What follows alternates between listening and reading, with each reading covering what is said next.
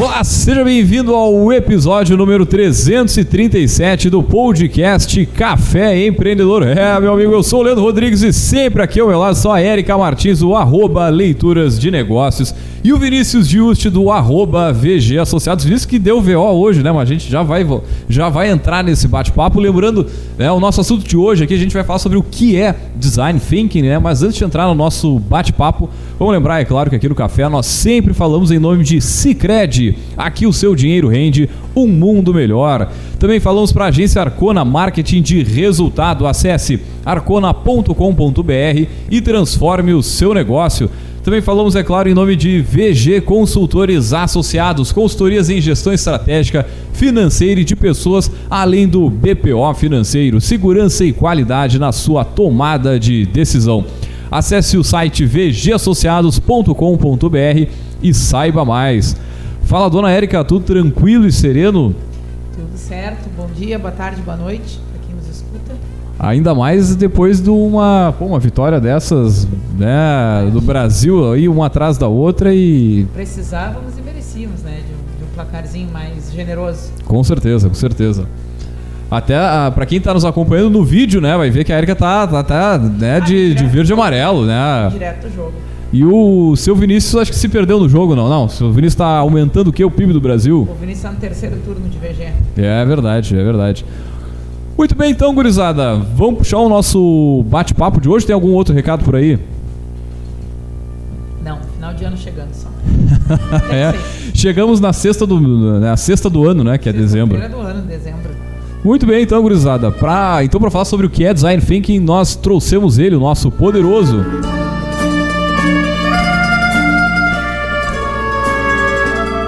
Muito bem, gurizada, o nosso poderoso da semana é o Jefferson Cigales, ele que é CEO da Estúdio Cigales. Jefferson, seja muito bem-vindo ao Café Empreendedor, né? E antes de mais nada, a gente sempre pede para os nossos poderosos comentar um pouquinho sobre a sua trajetória, né? Quem é o Jefferson? Seja bem-vindo. Buenas, buenas, buenas. Como disse Érica, bom dia, boa tarde, boa noite. Bom, sou Jefferson Cigales, sou técnico em desenho industrial, na época do desenho industrial lá do Cefet. Tenho uma trajetória de, de 20 anos na construção de marcas. Uh, sou graduado em empreendedorismo. Concluí ontem as últimas oh. disciplinas do MBA de Brand e Neuromarketing. Estou cursando uh, uma pós, uma especialização em Food Design para fazer essa aproximação, que lá na frente talvez a gente fale aí do agro e do food.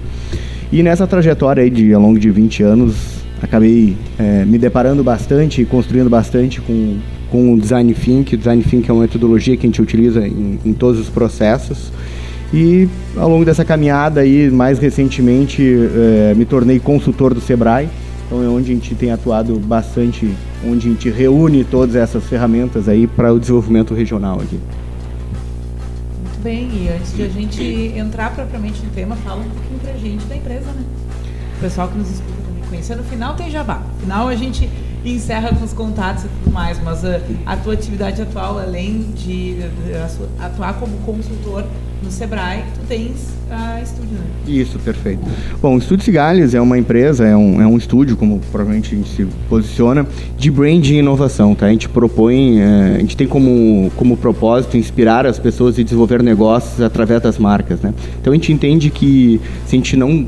No, na, no tempo atual, se a gente não, não colocar esse propósito, esse valor, essa proposta de valor através das marcas, marcas como veículo para desenvolvimento de negócio, a gente não consegue efetivamente nos distanciar dos demais é, no mercado tão concorrido que a gente tem hoje.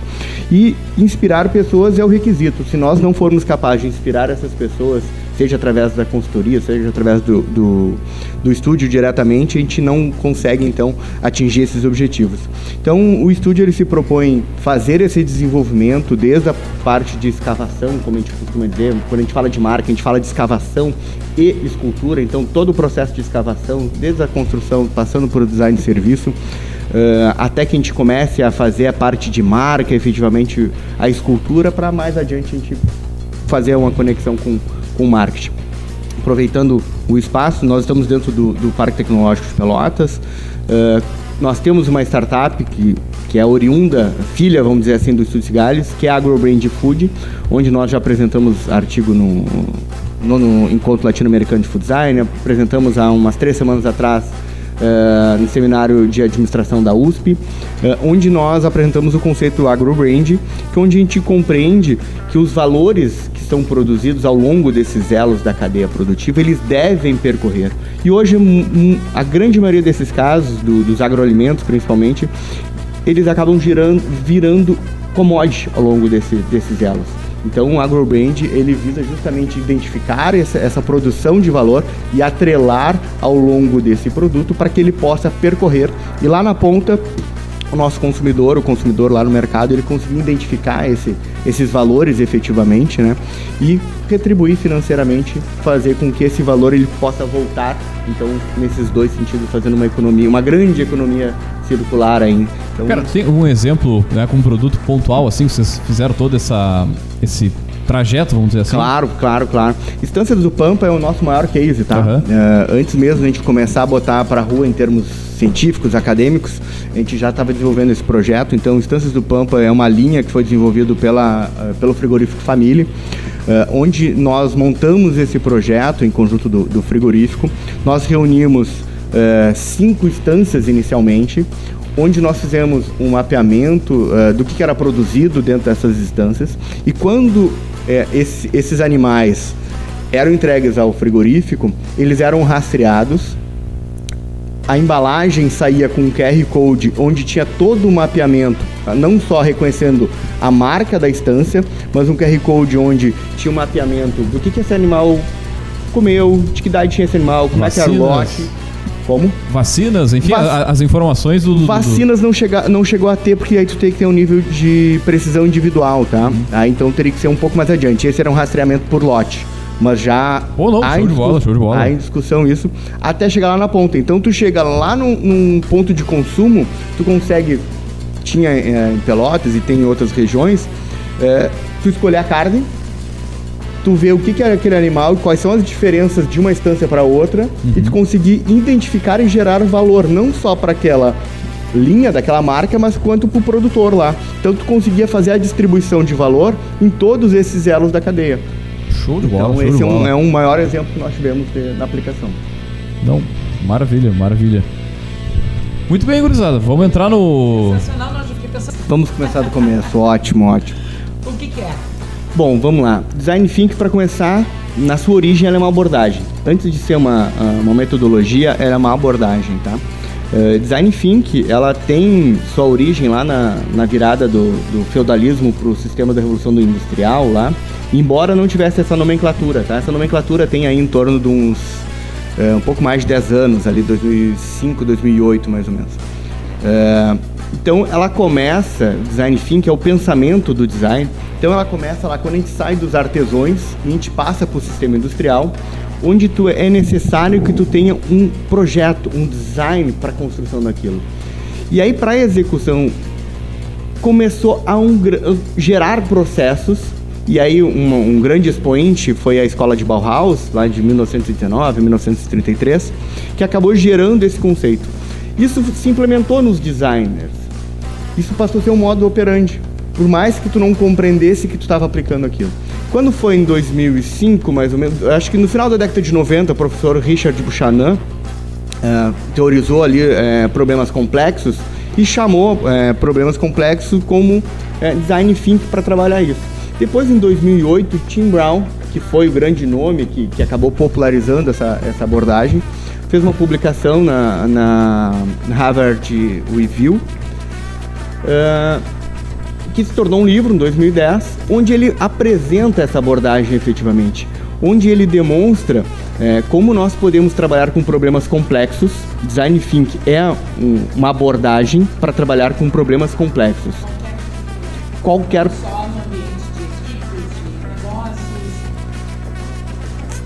Sim, não, é, não restrito só a esses problemas, mas tem alguns pilares que vão condicionar, tá?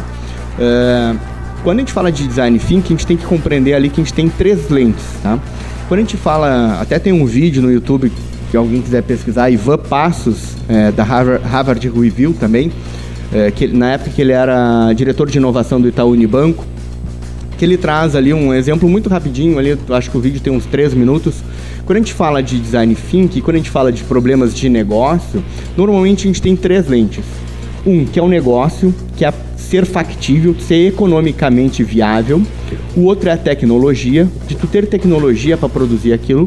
E a outra lente são a das pessoas, de ser desejável. Quando nós falamos de design think, a gente parte da lente das pessoas, a gente parte da desejabilidade. Porque se tu está olhando pela desejabilidade, tu não está pensando se é possível, se tu tens tecnologia para produzir isso, ou se tu já tens conhecimento de tornar aquilo viável economicamente, mas sim de compreender um mercado, de compreender uma desejabilidade. Então, a partir disso, a partir da lente da desejabilidade, tu vai buscar parceiros, tecnologias e conhecimento para tor tornar economicamente viável. Diferente, fica à vontade. É, eles são é um diagrama formado por três círculos e o, o design thinking eles coloca justamente quando esses três círculos se encontram. Quando a gente começa métodos tradicionais, a gente tem uma tendência a começar normalmente pelo negócio. Quando pega administração, ela começa pela via de negócio, o que, que vai ser rentável. Quando tu começa academicamente, normalmente tu começa pelo tecnologia. A academia é muito boa em gerar tecnologia, não necessariamente fazer essa transferência para o mercado. E quando tu trabalha com design thinking, tu está justamente começando pelo aquilo que é desejável pelas pessoas. Todas as mudanças que nós temos hoje de mercado, mudanças de comportamento e tudo mais, é justamente um retorno do que está mudando nesse comportamento. Então, nós enxergarmos o que está mudando, como é, como está se dando esse comportamento, nos dá a oportunidade de aplicar esse pensamento, de resolver problemas complexos. E aí, tu me perguntou agora se poderia fazer em, em qualquer setor uh, e tudo mais. Uh, existem três pilares, tá? Uh, que o primeiro deles é a empatia. Então dificilmente eu vou conseguir fazer sozinho, tá? E aí entra a questão da colaboração, que é outro pilar. E depois a experimentação. Então esses três pilares, principalmente a empatia, até mesmo que se eu não tiver empatia, e quando a gente diz empatia não é uma palavra vazia, é nós exercitarmos efetivamente, para isso existem ferramentas, nos colocar no lugar do outro para ver o que esse outro, seja ele um cliente, seja ele um funcionário, seja ele um parceiro, um stakeholder do, do teu negócio, e aqui a gente já começa a modular esse, esse design thinking, tu pode aplicar tanto para o mercado quanto para dentro, quanto em, outra, em outros conectores de, de negócio. Uh, a empatia. Se nós não conseguirmos nos colocar no lugar do outro, nós não estamos fazendo efetivamente design thinking. Então o design thinking ele começa nesse mergulho. Tanto é que a primeira etapa é o processo de imersão, que a gente começa numa etapa de pesquisa. Então sim, é possível fazer em qualquer, qualquer setor.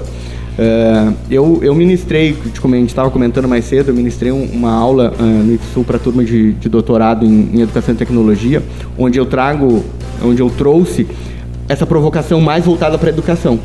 Tá? Uh, onde a educação hoje a gente está muito nos moldes de replicação do que a gente uhum. aconteceu em, lá em 1950 e pouco mudou ao olhar do beneficiado. Então, e aí nessa oficina que nós fizemos dentro da jornada empreendedora ali, foi justamente problematizar a questão da educação e trazer o olhar do, do estudante. E quando ele passou a nos trazer, a problematização é diferente do que efetivamente acredita-se o senso comum. Quando a gente fala de design thinking, a gente está olhando muito mais para entender o problema do que efetivamente aplicar solução. Em meios tradicionais, em, em engenharias, por exemplo, uh, ou até mesmo administração, tu vem muito com um, um, um algo pré-determinado, onde tu entende como funciona aquilo, mas efetivamente tu não compreende aquele cenário de problema. E quando tu traz então o design thinking, tu tá primeiro fazendo uma imersão para compreender o problema, para depois tu trazer efetivamente as soluções. Então, tra trazendo esse cruzamento para a questão da educação, hoje uh, os educadores, o sistema como um todo, isso não é questão de um ou outro, mas o sistema como um todo, a gente está muito mais voltado para a solução, para replicar e que, querer passar a educação, uh, os conhecimentos, e está olhando pouco para aquele indivíduo, está ali naquele cenário, para compreender quais são as dores daquele indivíduo. E é a partir disso, nessa imersão, nessa compreensão do que é valor para ele, que a gente passa então a fazer a aplicação do, dessas soluções. A educação acho que é um campo bem fácil de, de compreender uma lógica reversa disso que está dizendo em relação à empatia, né? Porque, bom, a premissa é de que quem vai receber vai se adaptar ao que está sendo entregue. Né? enfim, que é a contramão de várias, várias coisas. Acredito que tenha dado um caldo bem interessante lá no, dentro da Foi da muito boa, foi muito bom. Né? Aqui eu acho que a gente já está falando para um público mais sensibilizado, né? Porque, bom, não tem muito como pensar negócio que se sustente sem fazer esse exercício de olhar para o que eu estou entregando e para aquele para quem eu estou entregando o que, que ele busca.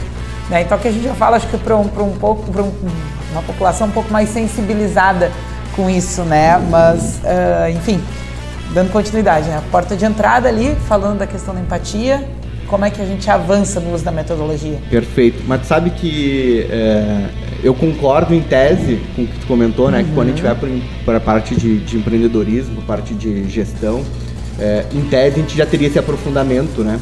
Mas tu sabe que a grande maioria dos negócios que a gente atende, e a gente atende um volume muito significativo, principalmente via Sebrae, é, não há essa sensibilização. A gente precisa fazer um aprofundamento. É, a gente começa tentando desenvolver é, resultados a partir da empatia e um, um grau muito grande, um, um, percentual muito significativo, nós temos que parar o processo, fazer atividades específicas de empatia para desenvolver, para sensibilizar o gestor, para que ele compreenda quem é o outro, para depois a gente volte para poder evoluir. Tá? Então isso a gente tem diversos casos, diversos casos, é, que ele não consegue compreender, esse gestor ele não consegue compreender qual é a tarefa do cliente. Muitas vezes ele se apega muito à tarefa comercial. Ah, a tarefa é comprar, a tarefa é pagar, a tarefa uhum. é contratar um, um, um, financiamento. E ele não compreende que ele só está fazendo essa transação comercial porque ele tem uma dor, porque ele tem uma necessidade. E aqui entra efetivamente a empatia. A gente tem que desenvolver essa empatia do gestor para que ele compreenda quem é o outro, para que a partir disso a gente possa evoluir efetivamente dentro, dentro da metodologia. Volta, fica à vontade. Não, eu só ia comentar. E olhar para o outro a partir do lugar do outro, né? Perfeito. Por isso eu acho que é, é um, um vício que passa batido quando a gente discute, sobre empatia, pensa sobre empatia, né? Que bom, ah, eu estar no lugar do outro. Mas talvez se eu estivesse naquele lugar, eu não estivesse pensando igual aquele outro ou querendo mesmo que aquele outro. Né? O desafio é, bom, eu vou para o lugar do outro, mas eu olho o que, que ele está olhando ali, né? E, e, torna a tarefa um pouquinho mais, mais complexa, né? Mas, enfim. Uh, aproveitando já, uh, normalmente se fosse um, uma apresentação, se fosse uma palestra, eu deixaria essa parte pro final, mas como, como é áudio, eu não. Não, não, é, aqui é bate-papo. É, é... Eu não consigo, não consigo nem enxergar como Enquanto é que seria. Enquanto tu fala, eu sirvo a, o chimarrão aqui. Perfeito. Uh, existe uma ferramenta chamada mapa de empatia.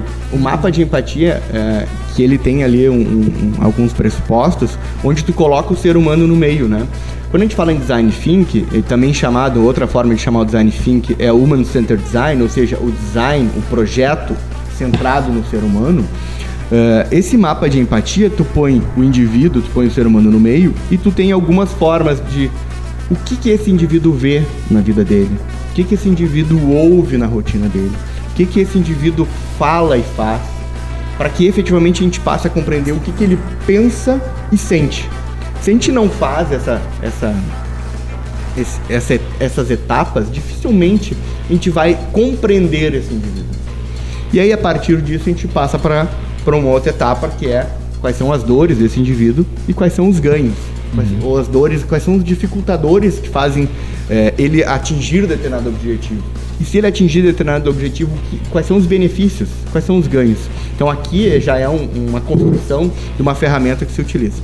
Voltando para a metodologia em específico, né? Bom, a gente tem a abordagem, a gente tem a metodologia que utiliza esses pilares que eu tinha comentado, e existe um método que se utiliza, uma ferramenta, um método para essa evolução, digamos assim, se chama a ferramenta do duplo diamante. Você conhece o duplo diamante? É, geralmente é bem popularizada, né, quando se fala em design thinking. Até muitas vezes as pessoas fazem uma discussão, uma comparação meio, ah, quando usar PDCA, quando usar design thinking. É uma, uma série de. de... Não, e, e tu tá comentando bastante sobre design thinking, né? E eu tô sempre me lembrando pro Canvas. Como me, me pelo menos para mim, essa parte de, da, das dores, ganhos ali, ela, ela me remonta ao Canvas, porque tem, tem vários pontos que são em comum, né? De tu avaliar, de tu entrar né, dentro da ideia e tarará. Mas essa, principalmente essa parte de perdas e ganhos ali, que tem, um, uh, tem uma matriz dentro do, do Canvas que ele puxa exatamente isso, né? Essa, essa, essa questão para avaliar a proposta de valor. Perfeito, perfeito. Uh, o Canvas, ele é posterior ao Design Think, tá? O Canvas, uhum. ele surge de uma metodologia, de uma escola de gestão suíça, tá? Que onde já se utiliza essa, essa metodologia, esse pensamento, essa sim, abordagem sim, sim. do Design Think. Então, quando tu desenvolve o, o, Canvas, por mais que tu não tenha conhecimento... Tu tá desenvolvendo por, por design por tabela ali. Exatamente. Ah, tu já está fazendo isso. E a, construção de proposta de valor, que é aquele outro board separado, uhum. aquilo é 100% design thinking. Tá? Pois é, pois é, tu falou, na, cara, na hora de cara, é, é, me lembrou muito essa... Aquilo é 100% design thinking, tá? Uh, é interessante a gente, a gente compreender, já, voltando então um pouco, tá? Uh, esse, esse pensamento do design, ele parte uh, de uma confusão, de um momento que tu não sabe o que efetivamente tu vai resolver, qual é o problema, e por isso com problemas complexos. O professor lá, Richard Buchanan, ele traz lá, ele cria um, uma matriz onde tu tem problemas pequenos versus grandes, características definidas versus características indefinidas, indeterminadas, onde tu traça isso. Quanto maior esse problema, quanto maior as características indeterminadas, maior a complexidade do teu problema. Então, quando a gente está falando de problemas complexos, a gente está falando de negócio, a gente está falando de pessoas, a gente está... Isso é extremamente complexo. É algo muito grande e com muitas características indeterminadas. E o design thinking, então, ele tu parte desse momento onde tu não tem essa clareza, e a partir disso tu passa a desenvolver uma pesquisa, tu passa a compreender, a buscar, uhum. até que tu começa a ter insights, gerar um conceito para prototipar, para gerar um teste. E aí é onde essa tua ondulação passa a diminuir e onde tu passa a aplicar o design. E aí nesse momento que tu gera inovação. O que acontece, voltando lá na, eh, na metodologia do, do no método duplo diamante, a gente parte de uma noção de problema. Nós não temos certeza qual é o problema. Tanto é que se nós soubéssemos o problema, a gente estava aplicando efetivamente a solução. E a grande maioria das vezes é problemas complexos. Então a gente parte da noção e nesse, é, nesse método tu parte para divergência. O duplo diamante é porque ele abre, é, são dois losangos, um do lado do outro. Primeiro, então, tu parte de um vértice, ele abre, divergindo, então a gente vai gerar ideias uhum. divergentes, é onde nós geramos opções. Após isso, a gente vai para um momento de insights, onde a gente, a partir dessas divergências, a gente vai convergir para um outro vértice, que é o centro dos dois diamantes, para que a partir dali a gente defina efetivamente o nosso problema. É interessante, né? Uma etapa inicial de caracterizar de fato o que é o problema, partindo uh, da legitimidade de uma indefinição, né? Perfeito, mas o que acontece no tempo atual, os negócios são assim, cada vez mais VUCA, cada vez mais voláteis, mas a nossa compreensão em termos gerais, em termos de senso comum, a gente tenta aplicar a régua de antes, a gente tenta aplicar os comportamentos de antes. É, no próprio no marketing, é muito comum tu ver empresas que querem aplicar 1.0 e 2.0, que não compreendem que a gente está lá no 4 e 5.0, onde já há uma mudança comportamental gigante. E aqui é a entrada da, da complexidade. E quando a gente vai para esses negócios, falta uma grande maioria das vezes essa consciência. Então a gente começa primeiro demonstrando, fazendo uma sensibilização para compreender que existe a complexidade, para aceitar a complexidade, para depois a gente passar a fazer a construção efetivamente. Então, quando a gente fala de, de, do design thinking, e é legal tu falar do, do Canvas, que o Canvas é, é, um, é um modelo que já está bem disseminado, né? Sim, sim. Então, as pessoas já aprenderam a fazer e já estão mais Não, acostumadas. E na questão do marketing também, ele tem um nome muito mais vendável do que Design Thinking. Design Thinking, para que a gente está falando uma coisa extremamente complexa, quando na verdade é, é, é, mais simples do que parece, talvez mais simples do que o próprio Canva, né? Digo pelo, pelo, pelo nome em si do, do, do, do fim da, da, da metodologia e tal é, eu entendo que é por causa da profundidade, né? Uhum. É, o marketing, talvez lá quando começou, teve esse problema. O design thinking, como ele está é, é, encapsulado, vamos dizer assim, nos dias de hoje, ele tem 10 anos, gente, 10, 12 anos. É muito recente. Sim, é sim. muito recente. É algo que veio evoluindo dentro da mentalidade dos designers, mas não fora dos designers. A gente está falando hoje de aplicação de negócios. Semana passada, semana passada ou retrasada, eu ministrei na, na- duas palestras na turma da, da Livre de graduação sobre design estratégico. E aí dentro do design estratégico, eu apresentei o design think como uma ferramenta de trabalho, mas dentro do design estratégico. Então, são coisas muito recentes. Quer dizer que também é um campo relativamente recente, né? Como tal, né? No sentido de um- uma, uma estrutura de conhecimento organizada ah, com cara de campo, né? Porque acho que tu tá me falando de coisas, tá nos falando aqui de coisas que vêm sendo construídas e formatadas, mas que na prática se faz, né? E em algum momento se fez então uma migração de, bom, isso aqui tem um nome, isso aqui vira um método, isso aqui tem uma finalidade. Então, Tim Brown foi responsável por isso. Tá? Tim Brown, ele é CEO é, da IDEO, uma grande agência de, de design de serviço, é, que evoluiu e passou a se dedicar a estudar, e aí ele organizou esse conhecimento, como tu acabou de comentar. Isso já existia. Isso a gente vem fazendo desde, pelo menos desde Bauhaus, desde a virada lá, a gente já vem fazendo isso. Isso foi ensinado para mim dentro do antigo Cefet, quando eu fiz desenho industrial. Não com esse nome.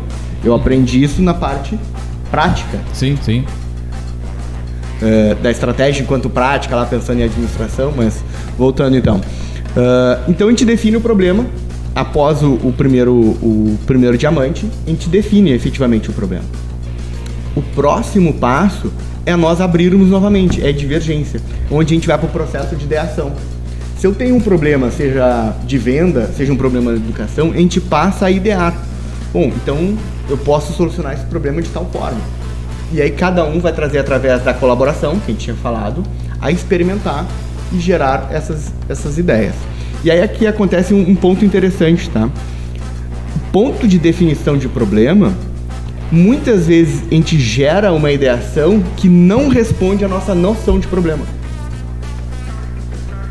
Ele responde o que nós definimos momentaneamente como problema. Mas tu passa a olhar para a origem que deu, ah, que deu origem a todo esse processo, ele não responde. Então tu passa a redefinir, tu volta para o insight para poder refinar. E aí eu te, te comento em termos práticos que aí tem negócios, empresas que a gente faz isso uma vez, tem empresas que a gente faz dez vezes. Tamanha a complexidade do próprio negócio, onde o próprio gestor passa a olhar com novos olhos para o negócio e ver que não era tão simples quanto ele queria. Não era só simplesmente investir em marketing. Ele precisava dar uns passos atrás para, em termos de gestão, fazer muitas vezes o design de serviço, desenhar isso, principalmente a jornada desse consumidor, desse cliente, para depois, mais adiante, ele conectar no marketing efetivamente. tá? Então, voltando, o design thinking ele é, um, ele é uma abordagem, ele é um, ele é um, ele é um é muito criminalizada essa palavra, mas ele é um mindset, ele é uma mentalidade, é uma forma de tu pensar. De, os americanos chamam muito de problem solving, então é, é tu ter a mentalidade de solucionar um problema. Então tu passa a olhar para aquilo como um problema. Ah, então após a ideação tu entra na última, a ideação tu faz a, a divergência, tu entra na última que é hipótese, é a parte de entrega. E aí tu vai gerar hipótese para prototipar. Ali tu passa efetivamente ah, a pegar parte dessas ideias e num, num coletivo, nessa colaboração, tu passa, não, olha, nós vamos utilizar essa hipótese. Da mesma forma que acontece ah, no meio científico, por exemplo. E aí tu vai adotar uma, uma dessas hipóteses e vai prototipar ela, como faz startup, como fazem meio acadêmico, como Pois é, isso que, que eu ia comentar, tipo, num, num exemplo, a gente poderia citar ah, o desenvolvimento de um aplicativo, por exemplo. Perfeito. É, vamos supor, ah, vamos falar do- de uma empresa aqui, gaúcha, né, que tá no Brasil todo, que é Renner. O aplicativo da Renner, vou dar um feedback pra vocês aqui, ó, de propaganda de graça, né, mas, cara, é ruim. Tá, beleza. Podemos trazer ele dentro da metodologia e ver quais o que, que a gente consegue fazer para melhorar né, esse serviço do, do aplicativo. Só que isso eu vejo de uma forma que tu tá falando muito mais dinâmica dentro do processo de criação, né, da, da- da relação dentro da, da própria empresa, ou desenvolvimento de tecnologia e tudo mais, porque tem muito disso, né? De testar, errar, pro, prototipa, testa, erra, acerta e, e vai até ajustar para deixar o, o, aplicativo, no caso redondinho, funcionando melhor. Né? Tu fala numa, numa tá falando numa, numa uma ideia assim muito mais do negócio como um todo, mas eu vejo que isso também se aplica para projetos, para problemas mais pontuais, certo? Perfeito. Provocação maravilhosa.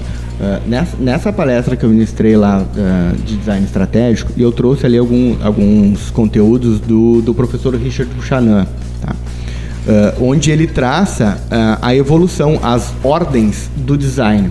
A gente começa, o design ele começa lá nessa virada uhum. do feudalismo para a questão industrial, onde nós passamos a produzir marcas, nós passamos a produzir logotipos, nós passamos a produzir parte gráfica. Essa é a primeira ordem do design, como, nós, como ele surgiu. Claro. Tá? Então ele passa de uma ordenação principalmente gráfica. Depois a gente teve uma outra ordem, é, foi perto do, dos anos 50, 60, se não me engano, é, que é a questão do produto, onde a gente há a grande questão da, da industrialização, da produção efetivamente. Tá? Então a gente sai é, de algo muito tangível, que é algo gráfico, palpável, uhum. que pega na mão, para um projeto de um produto. Uma cadeira, ela é simples, um carro, ela é complexa. Isso eu estou evoluindo. Depois eu tive uma outra ordem dentro do design, que é a ordem de sistemas, que é interação, interface. Entra muito a questão de comunicacional e digital, seja na parte de TV, lá nas TVs a cabo quando tu conseguir interagir com elas, depois começa a entrar aplicativos. Isso são interações onde tu passa a projetar. E eu não estou falando apenas visual, falando em projetar em funcionamento, enquanto projeto. E mais recentemente, onde tu faz sistêmicos de corporações, de negócios, de governos, onde tu tem um design muito mais complexo disso. E quando a gente fala do design think, a gente está falando a mentalidade que existe por trás de todas essas ordens, capaz de compreender e ordenar essa evolução. Então o design think ela, ela, ela está presente. O tempo inteiro, mas o... tu, tu, não está percebendo. Exato. Inclusive que está sendo cobaia de uma. Da maioria das vezes. da maioria das vezes. Na sim. medida que tu tá lá olhando a tua retrospectiva aí, ó. Perfeito. Retrospectiva do Spotify agora. Ah, eu ouvi 27 mil minutos. No meu caso foi 27 mil minutos. O que diz muita coisa. Vai somando com o tempo da Érica, com o tempo do A, do B, do C. Isso melhor, ajuda a melhorar, provavelmente, a, a tomar a decisão, enfim mas a, a, a trazer para dentro da. Como a gente pode melhorar o nosso produto, a nossa entrega, fazer com que o usuário fique mais tempo. Quer ver uma outra coisa dentro disso que me chama a atenção no próprio Spotify? Antigamente, há muito tempo atrás, eu usava o que? O Inamp. Não sei se é o tempo de vocês. Sim. Lembram disso aí? Sim. Sim, muito. Cara, o, o, o, shuffle dele ali, né? O modo aleatório era de fato aleatório. Cara, o aleatório do Spotify não, não é, aleatório. é aleatório. Não é aleatório. É, Por quê? aleatório é. financeiro. Não é aleatório. Uh, mas pegando o exemplo do, do Spotify, ótimo, assim, tá, tá super em alta agora. Ali a gente consegue ver, eu consigo ver três, pelo menos, dessas quatro ordens, tá? Ele tem primeiro o design gráfico, ele tem toda a parte visual muito bem ordenada. Eu não consigo ver design de produto. Talvez se ele botasse uma Alexa no meio ali, a gente entraria com, com um produto. Mas ele tem um design de interação, que faz tu interagir, tu levar isso para fora, tu promover e tudo mais. E depois a questão organizacional. Isso é extremamente estratégico e a, deles. E agora começaram com a venda de souvenir dos, dos artistas que tu mais ouve. Então, por exemplo, Metallica. Metallica é uma banda que trabalha muito bem a questão do merchandising. Cara, tu já tem produtos dentro do Spotify que tu já pode comprar. Ele, e ele já te indicava a questão dos shows. Ah, tô vindo aqui o Offspring, beleza, vai tocar em Belo Horizonte, Porto Alegre, Darará, enfim. Mas esse é o 3 ainda, ele é interação, é interação em processo. Não, não. sim, mas essas coisas são relativamente novas, acho que o pessoal talvez que nos acompanha não, não, não tenha visto ainda, mas, cara, esse, esse por exemplo, tu comprar, pelo menos eu não, não me lembro de ver, foi algo dessa última semana, assim. Uh, e, e, tu comentou mais cedo quando falou de startup, isso não, não é só para startup, é que, na, é que na startup ela já nasce nesse modo, Sim, tá? Já, exatamente. Startup nasce nesse modo. É uma condição básica. É, mas vamos, vamos lá. Bom, como tu me comentou mais cedo, eu, eu nós uh, somos mais atuantes na questão do agro e do food, né? Então vamos trazer um outro exemplo mais, mais recente. A gente tem, por exemplo, é, Casa de Carnes Alemão, daqui de Pelotas, que a gente começou há uns três anos atrás. Eles eram um ponto de, de venda no meio do, do, do Dunas, continua lá ainda, há 22, 23 anos, e a gente começou gradativamente a mudar, desde essa parte, utilizando o design think. Uhum. Entende, compreende, ideia, muda. E progressivamente. Então a gente passa a mudar desde a parte interna, a gente passa a levar essa mudança para marca, a gente passa a mudar para serviços, a gente passa a mudar comportamento interno, a gente passa a ter é, indústria própria, a gente passa a ter linhas próprias, passa a ter uh, parceria e fazenda própria, tudo isso sistêmico. Só que ele é gradativo. Ele é gradativo. Então é justamente a partir dessa mentalidade. Então tu passa a olhar um negócio, tu começa pequeno, começa a compreender qual é o problema e aí a partir disso tu vai ideando, gerando, respondendo continuamente. Então esse é o processo, essa é a mentalidade. Isso a gente pode aplicar num negócio muito pequeno a um uhum. negócio muito grande. Ou dentro da empresa para os objetivos, sei lá, do ano, ou no horizonte aí de dois, três anos, ou com a problemática do dia a dia. Dá para resolver ali, problema do varejo, coisa mais é, rápida, por exemplo, se tu resolver. Perfeito. Teve na, nesse dia lá que a gente, dentro da jornada empreendedora, tinha um, um, um rapaz ali que destoava dos demais. Ele era enfermeiro. Ele era responsável por uma área de inovação, eu não vou lembrar agora de qual hospital, daqui de Pelotas. Uh, e ele estava lá justamente porque ele viu sobre uh, design think e estava interessado em levar isso para a gestão. Uh, e ele me, me, questionou, ele abordou a questão do planejamento estratégico. Planejamento estratégico é ótimo, tu tem que ter e tudo mais, só que nem sempre o planejamento estratégico vai te responder às mudanças que nós temos hoje. Tá? E o que eu comentei com ele é justamente de, tu ter uma área, tu ter um projeto, exatamente como tu comentou, que tu faça a aplicação do design think, para que ele em paralelo comece a ter esse desenvolvimento até que ele passe a ser incorporado pelo planejamento estratégico. Então, uh, existe um, uma coisa que é chamada curva de sigmoide, que é um, que é um, que é um F, uhum. que é no momento que toda vez que tu faz um lançamento, tu faz uma inovação, tu tem uma tendência a desacelerar tem perda de energia. Então tu perde energia até que tu começa a acelerar e começa a ter um crescimento, até que chega um momento que tu está maduro e ele desacelera. O design think te ajuda a estar em todo momento recomeçando. Para o momento que tu for desacelerar lá em cima, tu ter outra curva que já está em crescimento.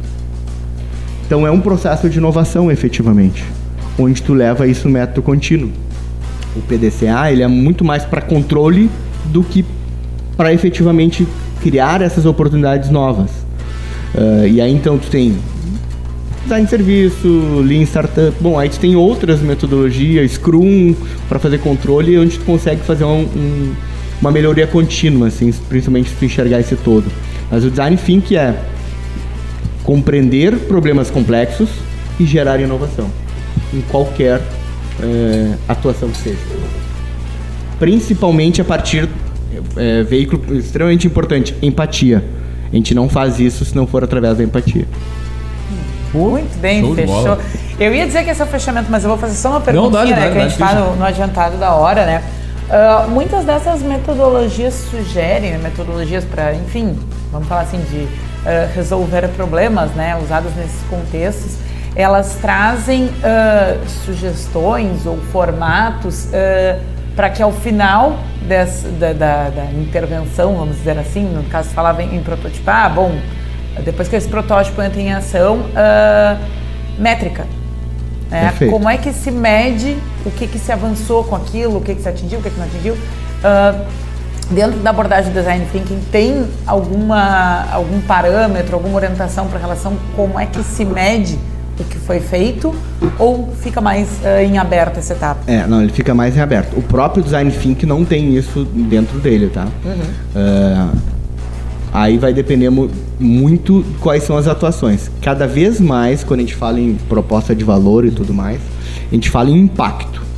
Tá? Então, a ideia é sempre tu medir impacto de valor.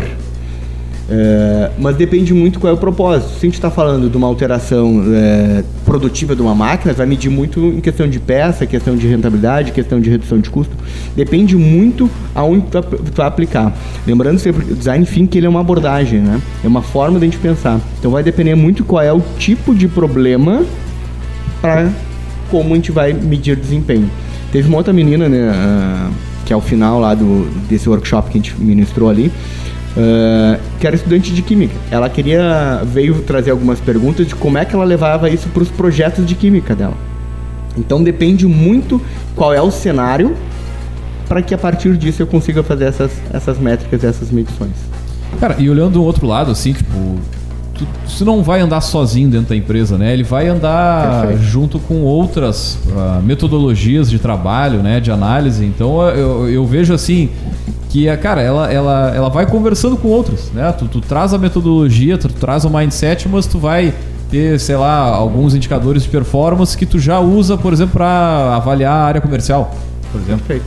Então, eu vejo isso, que ela, ela vai, ela, tu vai utilizando um pouco dali, um pouco daqui, ah, um pouco lá da, da função do campo, um pouco de planejamento estratégico e, e fazer essa, essa, essa, digamos assim, essa coisa toda, se conversar talvez seja o maior desafio, porque muitas vezes, ou, ou todas as vezes, na verdade, parte da gestão, né? Parte ou do proprietário ou de quem tem a responsabilidade de, de fazer a coisa acontecer ali, né? E tu falavas do, do enfermeiro. Cara, imagina, tu, tu vai tentar trazer isso para a gestão, ainda tu ainda tem que vender a ideia, tu ainda tem que, é, tipo, sensibilizar que é relevante, que é importante, enfim. É, acho que quando a iniciativa parte lideranças que não tem um alto poder de tomada de decisão, com certeza, como claro. a implementação de qualquer coisa, é super desafiador, assim. Mas acho que em estruturas onde isso já está sistematizado, uhum. né, usar essa metodologia, usar a ferramenta está sistematizado, eu acredito que gradativamente vá sendo absorvido pela cultura. Né? Porque, bom, a tua forma de desenhar processo, a tua forma de pensar uh, aonde tu quer chegar, a tua forma de uh, definir prioridade, planejar, ela vai ser atravessada por essa matriz, vamos chamar assim, né? Poderia ter outros nomes, mas vamos dizer assim.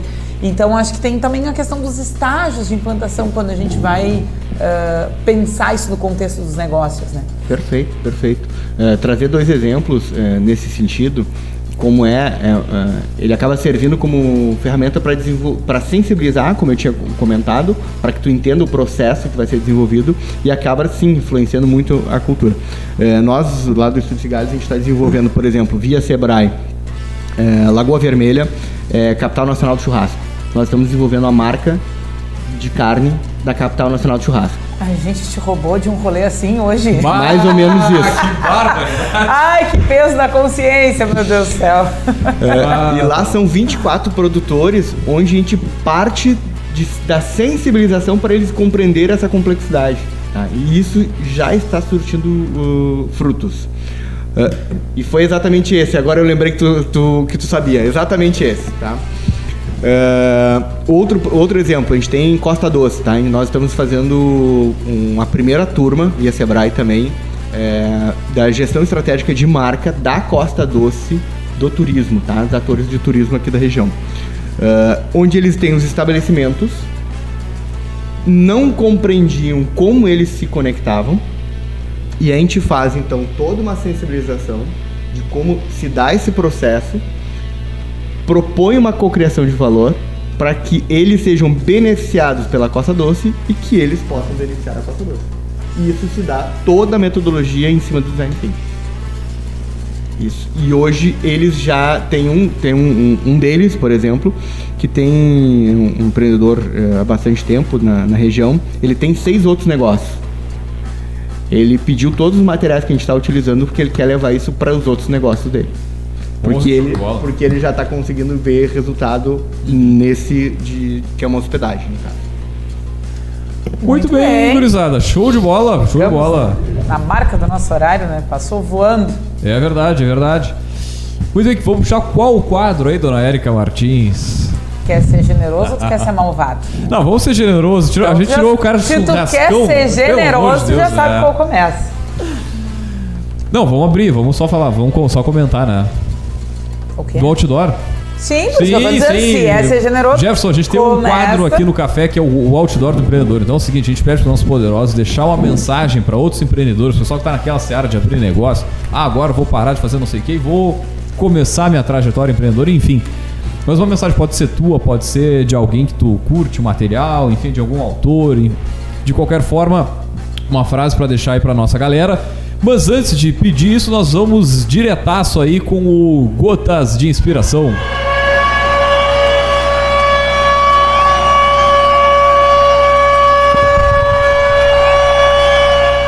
Apenas três coisas acontecem naturalmente nas organizações: confusão, atrito e baixa performance. Todo o resto precisa de liderança. O que difícil foi Peter Drucker.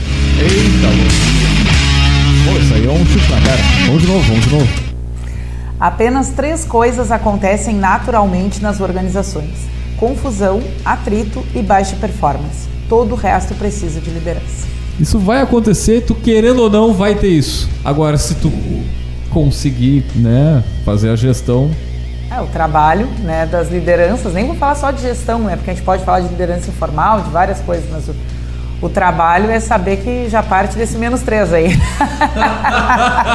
Pelo menos não é sete, né? Ai, antes de Tempos de passar para Copa aí, né? estante, olha aqui, antes de passar para estante, eu vou voltar, tá? Porque tu Oi. pulou uma parte da ca- caracterização do outdoor, né? A gente chama de outdoor porque a gente simula. Ah, o que outdoor raiz, é um verdade, outdoor de é, verdade, aham. 4x40, na Avenida, Avenida Paulista, Paulista. que vai ter a frase ah, Vai ficar assinada marcada. com o teu nome e teu arroba, se bobear até numa fotinho, um holograma, um avatar, uma qualquer Ou já coisa que a gente no tá falando com alguém do marketing, marketing digital, né, Gerson? O arroba de quem Isso. hoje? O arroba, do- pô, do jogador do Porto, de Portugal lá, o... Esqueci o nome dele, o CR7, o... Cristiano Ronaldo. Cristiano Ronaldo. Meio bilhão, meio bilhão, meio bilhão de pessoas, Bah. seguidores. É, é gente. Imagina um arroba desse cara, uma, uma mensagem, pô, tu... Enfim, Vamos pra estante. Vamos pra estante, Enquanto- bora pra Enquanto estante. o Jefferson pensa aí no seu outdoor. fala, fala bem no microfone pra nós aí. Bora. Eu? Isso. Ah, tá. Tô com dois aqui. É, mano. por isso mesmo, né? dois. Dá-lhe, dá-lhe não, mas nem, nem, nem. Não. Bom, ah, a nossa dica de hoje, na nossa estante, é um livro chamado 5 Segundos, O Jeito Stone de Servir o Cliente. Eh, Ele tem o prefácio do Bernardinho e ele foi escrito pelo Augusto Lins, que é um dos primeiros ah, funcionários, vamos dizer assim, que meio funcionário, meio sócio da, da Stone, e ele conta como é que surgiu ah, a ideia, ou como é que se criou uma, uma adquirente, né, que era um mercado super fechado para trabalhar com as maquininhas, com as transações, e quando isso abriu, né, existia então uma startup que fazia algo parecido e resolveu migrar para isso, e ele conta como é que foi criado. Ah, e, e na narrativa aqui fica muito claro que existia uma, uma vontade, uma vocação em tentar servir melhor os pequenos e médios empresários, né? Porque quando eles tentavam chegar com as grandes corporações para ter as suas necessidades atendidas, né?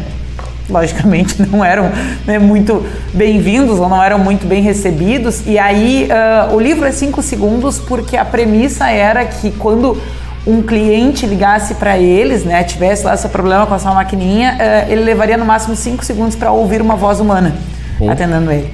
É, e aí, bom, conta toda a trajetória de como é que começou lá no início, quais foram os desafios de crescimento, como é que multiplica a cultura, é, o que, que são os valores que guiaram a realização do negócio. E é um livrinho, até Leandro me ajuda aí, bota na.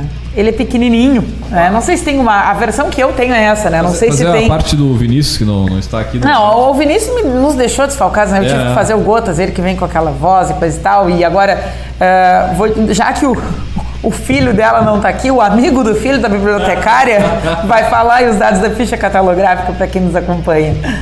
Era aí que eu não tô me achando. Tem que, as letrinhas vai miúdas, ter que cara, conviver mais, né, com o filho da bibliotecária. Meu Deus do céu. Cadê o nome? Eu tô procurando o nome. Aqui, ó. Mandar um grande beijo pra Aline Graziele Benítez. Ela que foi a bibliotecária responsável aí pela Olha. ficha, muito bem. É uma tradição nossa aqui, mandar 135 páginas, tirinho curto, livrinho pequenininho. ano editora. Oi? Ano Ô, editora. Mas é um bocado de informação aí. Tá. Mas, Tem que que frequentar bárbaro. mais o Laranjola. A editora Schwartz. Schwartz, S.A. Tem ano.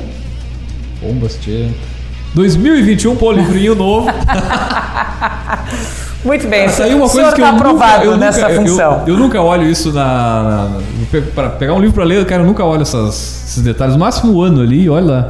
É, mas a, a questão do ano né, é bem relevante, porque, bom, daqui a pouco já tem uma edição mais nova. Sim, sim. É, ou aquilo que tu vai ler, tu sabe que foi escrito num, num outro contexto, e isso cada vez mais muda, né? Mas, enfim, é uma história empreendedora, é uma história de como é que se cria um negócio, é uma história de como é que se estabelece uma cultura, como é que se definem valores e como é que se entrega em larga escala algo que na sua origem é muito personalizado, né? Que é a questão desse atendimento mais próximo, principalmente do pequeno e médio empresário. Então fica a nossa dica aí de uma super leitura. Muito bem, baita dica de, de livro. Logo mais estará nos nossos nossas redes sociais. E vamos com, com o que, né, gurizada? Vamos com a nossa frase aqui, o nosso Agora outdoor do voltamos para fazer o né? fechamento. Bom, me senti provocado pelo Peter Druck, né? Bom, Peter Druck tem uma série de frases cérebros incríveis.